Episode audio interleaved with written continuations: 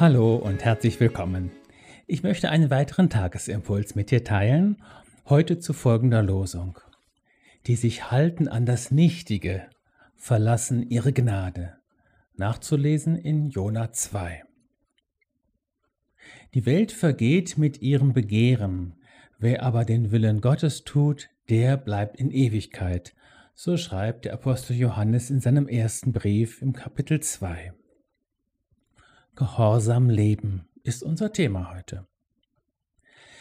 Mit dem Nichtigen meint der Prophet Jona den heidnischen Gottesdienst und er fährt fort: Ich aber will dir Opfer bringen mit der Stimme des Lobes. Was ich gelobt habe, werde ich erfüllen. Bei dem Herrn ist Rettung. Damit vollzieht der Prophet eine doppelte Bewegung. Es ist die Abkehr von einem Gottesdienst oder einer Religiosität, die von der Gnade, der Rettung und damit von Gott wegbringt. Und die Hinkehr zum Herrn, bei dem die Rettung ist. Diese doppelte Bewegung zieht sich durch die ganze Bibel und ist ganz fundamental für das, was die Bibel unter Gebet versteht. Sie begegnet uns auch im Lehrtext wieder.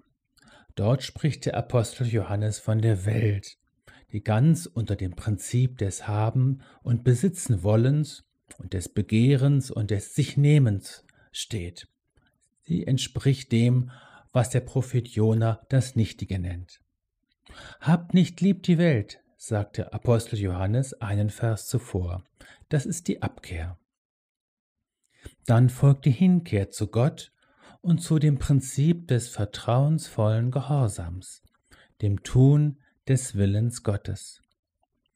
Diese doppelte Bewegung gilt es immer wieder neu zu vollziehen auf unserem geistlichen Weg. Jesus sagt einmal von sich, meine Speise ist die, dass ich tue den Willen dessen, der mich gesandt hat und vollende sein Werk. Nachzulesen in Johannes 4. Das ist die Spur, der wir auf unserem geistlichen Weg folgen, die Spur des schlichten Gehorsams eine Heilsspur.